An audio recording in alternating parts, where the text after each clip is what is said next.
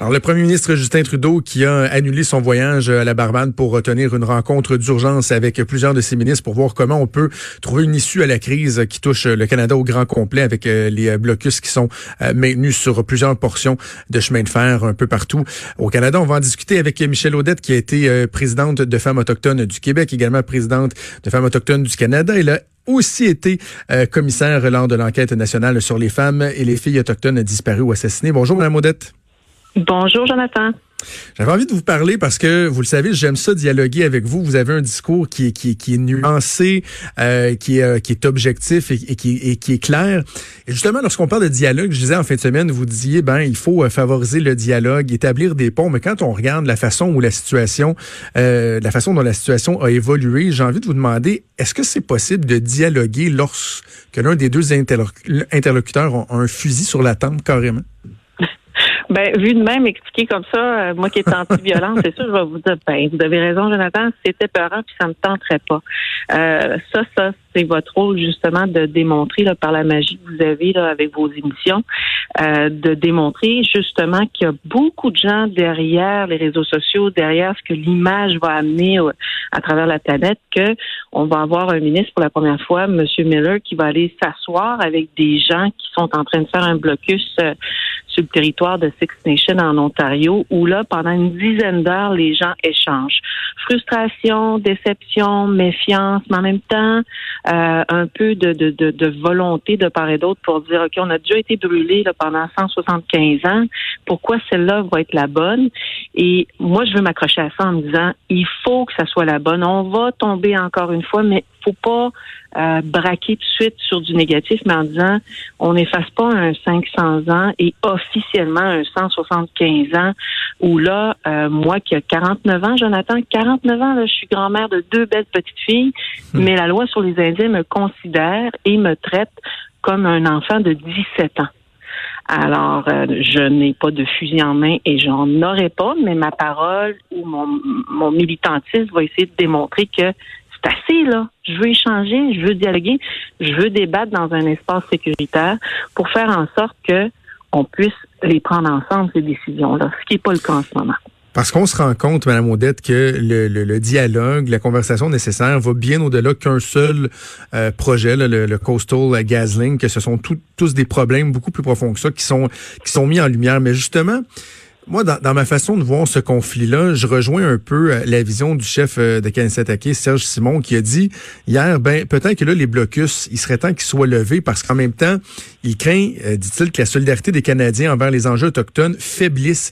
Et moi, c'est ça ma crainte. C'est là-dessus que j'ai d'ailleurs écrit dans le journal la, semaine dernière, c'est qu'il y a tellement d'enjeux qui sont criants au niveau de la situation sociale des Autochtones que la, frustration de la population... Du logement aussi. Oui, du logement. Ben, j'ai comme peur que la frustration l'impatience du reste des gens au Canada viennent porter ombrage aux besoins de, s'attarder à ces questions-là.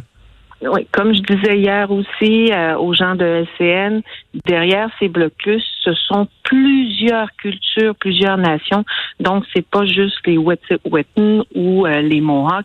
On va retrouver toutes sortes de gens, même au sein de nos propres euh, groupes ou ben, plus que ça, peuple autochtone vont dire euh, vous êtes qui, vous êtes en train de parler en notre nom.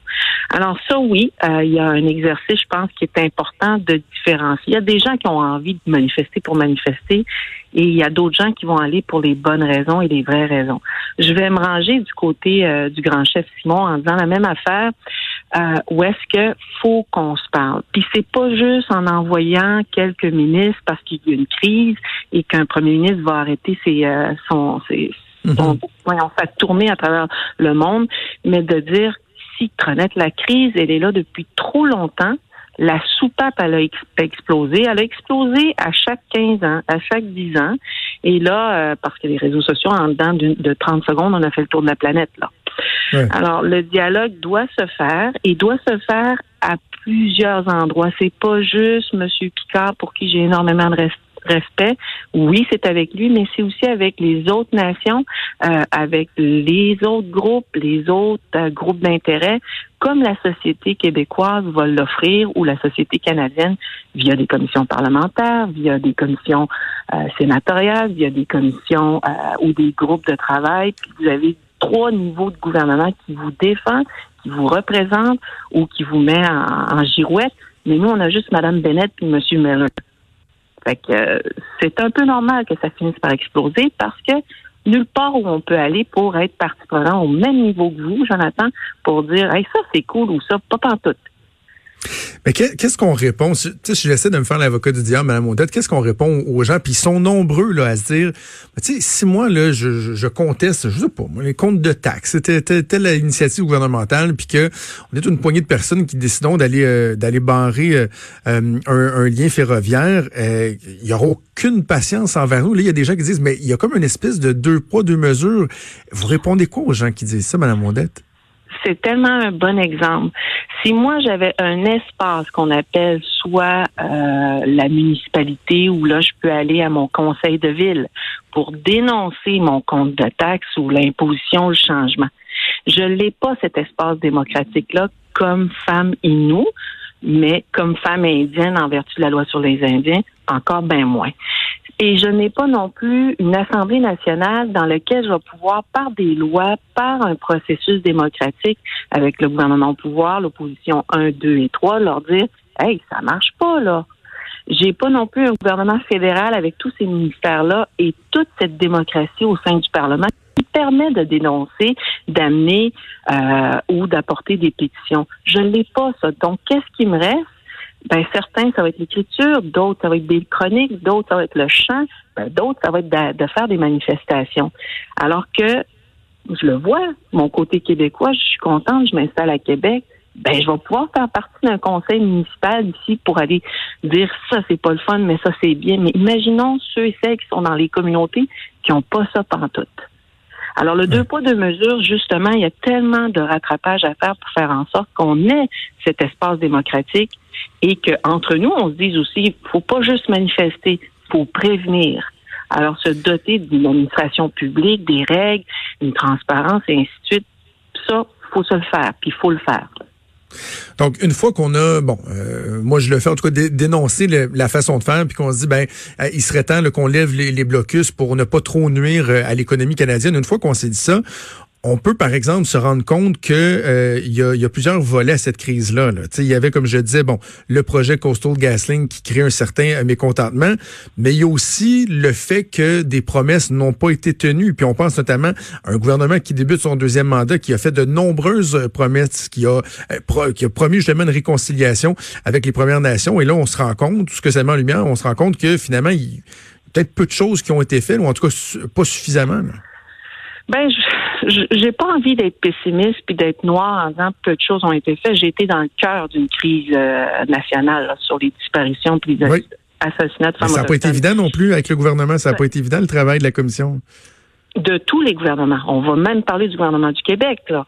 C'est tous les gouvernements, c'est historique. Tout le monde avait une responsabilité par des ordres en conseil, des décrets ou des euh, décisions ministérielles. Donc ça, c'est pas juste au, au fédéral, mais c'est aussi à M. Legault et tout son gouvernement d'être partie prenante puis d'être 100% responsable.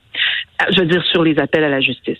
Alors je vous dirais là, c'est pas évident. Par contre, c'est là où il faut se dire que si on veut lever ces blocus-là, faut peut-être penser aussi que euh, l'environnement, on n'en parle pas beaucoup là. L'environnement, ça fait partie de plusieurs raisons pourquoi des gens vont se lever et manifester. On parle beaucoup de l'économie oui. Mais l'économie, justement, moi, je viens d'une belle région de la Côte-Nord. J'en suis fière, je l'aime. Mais il y a des projets hydroélectriques, euh, des mines, la foresterie euh, et ainsi de suite, dans lesquels on n'a pas eu un mot à dire. Pourtant, en 1870, on a envoyé des pétitions pour dire, you, on l'habite, le territoire. On du co-gérer ces gestions-là de, ressources ensemble, ben personne nous a écoutés. Ben, regardez comment on est patient, les Inuits. On n'a pas bloqué grand-chose jusqu'à date. Mais mon Dieu qu'on pourrait, là, parce qu'on nous a toujours mis à part. Hmm. Alors oui, l'économie peut-être s'en ressent, mais nous sommes des milliers et des milliers à dépendre des programmes fédéraux. Puis ça, moi, j'en ai mon écœurite. Mais si on veut plus dépendre de ça, ça veut dire qu'il y a des assises territoriales dans lesquelles les nations vont avoir un mot à dire pour justement bénéficier de ce que la ressource peut donner, mais avec une perspective de développement durable.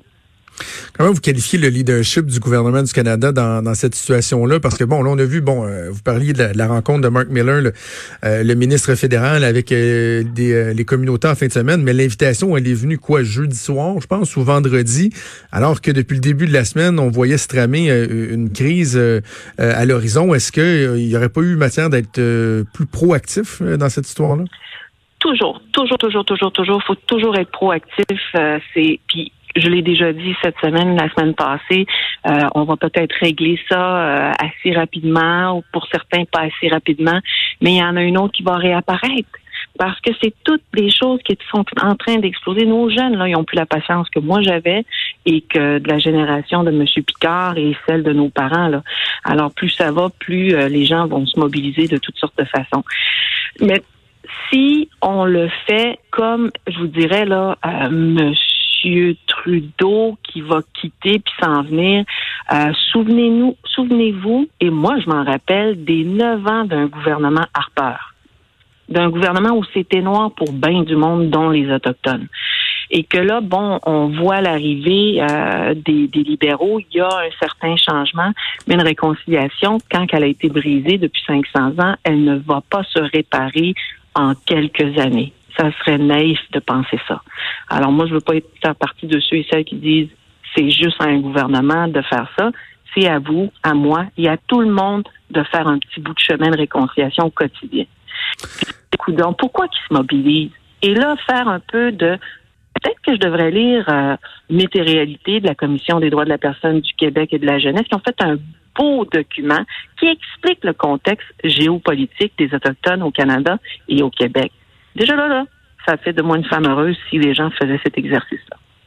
Et on voit, Mme Audette, en terminant, qu'il y a moyen de s'entendre. Hein. Euh, prenons exemple sur euh, ce qui a été annoncé ce matin. Le gouvernement du Québec euh, et la Nation CRI qui ont signé une entente, un partenariat, en tout cas un protocole qui va s'échelonner sur une trentaine d'années.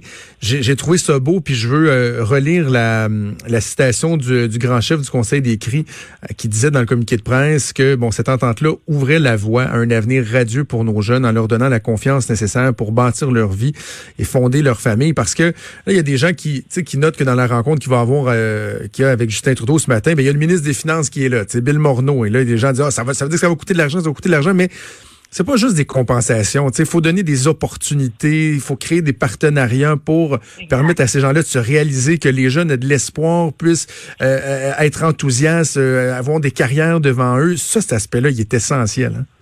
essentiel. Moi, je dis à mes jeunes filles de mes cinq enfants, je leur dis toujours, on n'a pas d'affaire à dire, hey, j'ai pas à payer de taxes, mais de comprendre pourquoi on nous a imposé ça. Une loi qui nous infantilise. Il n'y a pas un enfant québécois qui paye des taxes ou des impôts. Alors, moi, je t'écœurie de ça. Je suis excusez-moi l'expression, là. Alors, j'inviterais mon monsieur Legault à se rappeler, puis je sais qu'il sait, qu'il y a dix autres peuples autochtones au Québec qui aimerait ça signer des ententes justement comme celle décrite, dans lequel où on peut parler entre adultes puis dire la génération d'aujourd'hui et les sept prochaines à venir, on peut le faire ensemble, c'est faisable. On va suivre ça. Espérons donc qu'il y aura un dialogue fécond qui, euh, qui, euh, qui aura cours au cours des prochaines heures et qu'on pourra mettre fin à cette crise-là ou aussi se pencher sur des solutions durables, évidemment. Michel Audet, c'est toujours un plaisir de vous parler. Merci beaucoup. Merci. À une prochaine. Au revoir. Au revoir. Vous écoutez Franchement dit. Bon, il nous reste euh, deux petites minutes et demie. Veux-tu parler d'asbestos? Finissons ça sur un, ton plus léger. Il y a un concours en ce moment. Là. Ben, oui, écoute, la ville d'Asbestos veut tes idées, Jonathan, mes idées, vos hmm. idées, les auditeurs de Cube. Euh, parce que depuis ce matin, on accueille à bras ouverts les suggestions pour un nouveau nom. On va rebaptiser Asbestos parce qu'on veut se défaire de la connotation négative du nom qui signifie amiante, en anglais. C'était pas super vendeur, mettons, pour des Américains qui viennent euh, en visite. Entre autres, c'est un des exemples qu'on allait, euh, qu'on avait donné. On a jusqu'au 13 mars prochain pour se faire. Il y a des critères. Il faut que ce soit un nom de langue française, il faut que ce soit laïque, dynamique et rassembleur, qui va contribuer à l'essor de la ville, qui va être représentatif de la région et de sa géographie, et aussi qui va illustrer l'histoire de la ville, mais sans connotation directe avec l'amiante. Puis là, moi, faites mes, faites mes devoirs. d'aller gosser un peu, d'aller voir. Tu sais, je connais pas bien ça, asbestos. Là. Je- ça se peut que ça, soit lettre, là, mes affaires, ça soit pas des bonnes idées. Mais ils ont, ils lettre. Tu veux dire tes idées? non, mes idées, oui, c'est ça, exactement. Euh, je suis allée voir leur armoirie. Euh, il y a l'azur qui est représenté, l'azur qui euh, représente la pureté. Imagine-toi, écoute, Saint-Azur ou Azur en Québec. Tu sais, t'as Venise en Québec, t'as la côte d'Azur, t'as genre Azur en Québec. Donc ça, c'est la première. Sinon, euh, la fleur emblème d'asbestos, parce que oui, il y a une fleur emblème, c'est l'azalée, Saint-Azalée. Ouais, mais pourquoi tu mets des seins? On met plus ça, Azalée sais, on sur est rendu laïque. Ah, C'est ça, tu peux plus ah! mettre de seins, là. On Non, est mais il y a partout. Tu sais, si tu sais pas trop quoi faire, Azalée. tu mets un sein avant. Oui, azalée. Azalée. Sur les trois lacs, parce qu'il y a comme trois vraiment, lacs. euh, t'as vraiment une réflexion, là, c'est Oui, puis sinon, là, comme ça, c'est juste une piste. Là. On peut aller là-dedans. On- J'ai pas d'idée précise, mais euh, Asbestos détient le record du monde de slackline. De quoi? De slackline, tu sais, l'affaire, là. Slackline. C'est quoi des slacklines? Tu sais, C'est l'espèce de, de gros. C'est pas un élastique, là, mais c'est une affaire que t'accroches à, mettons, un arbre puis à un autre arbre, puis là, il faut que tu marches là-dessus. Là. Comme des tyroliennes? comme une des- grosse une grosse bande là, de Ah, tissu quelconque un peu solide. Fait que tu sais adrénaline euh, Adrénalineville. Ouais. Moi, j'avais juste euh, ça de Ah, ouais. Quoi, quoi? J'avais juste ça qui est asbestos à l'envers. Je me suis dit compliqué de nous pas la vie. Ah, la référence à asbestos qu'on enlève là, elle- c'est c'est tout qu'un critère Ok. qu'on vient de remplir. OK. Bon, bon, en, tout cas, c'est pas. Mais toi, tu as des bonnes solutions, mais c'est pas la mienne qui va être euh, Azur retenue. en Hey, Québec. merci. Azur en Azur en Québec. Je sais pas. Merci Maude. Je te souhaite un bon cardio cet après-midi, un petit peu de jogging pour Ouais, avoir un cardio. Bougez pas, il y a Sophie Durocher qui s'en vient. Sophie que je salue parce que ce matin, euh, c'est en fin de semaine dans ma chronique, euh, je disais que les médias avaient un peu donné un break à Guy Nantel avec Mm-hmm. euh, notamment les fautes de français et tout ça. Mais je ne vais pas mettre d'astérisque là, j'avais une, chronique de 310 mots, mais Sophie, elle évidemment, assurément n'avait pas donné de break dans son excellente entrevue avec Guy Nantel. C'est donc Sophie qui s'en vient. Nous, on se donne rendez-vous demain à 10h. Passez une excellente journée. Salut.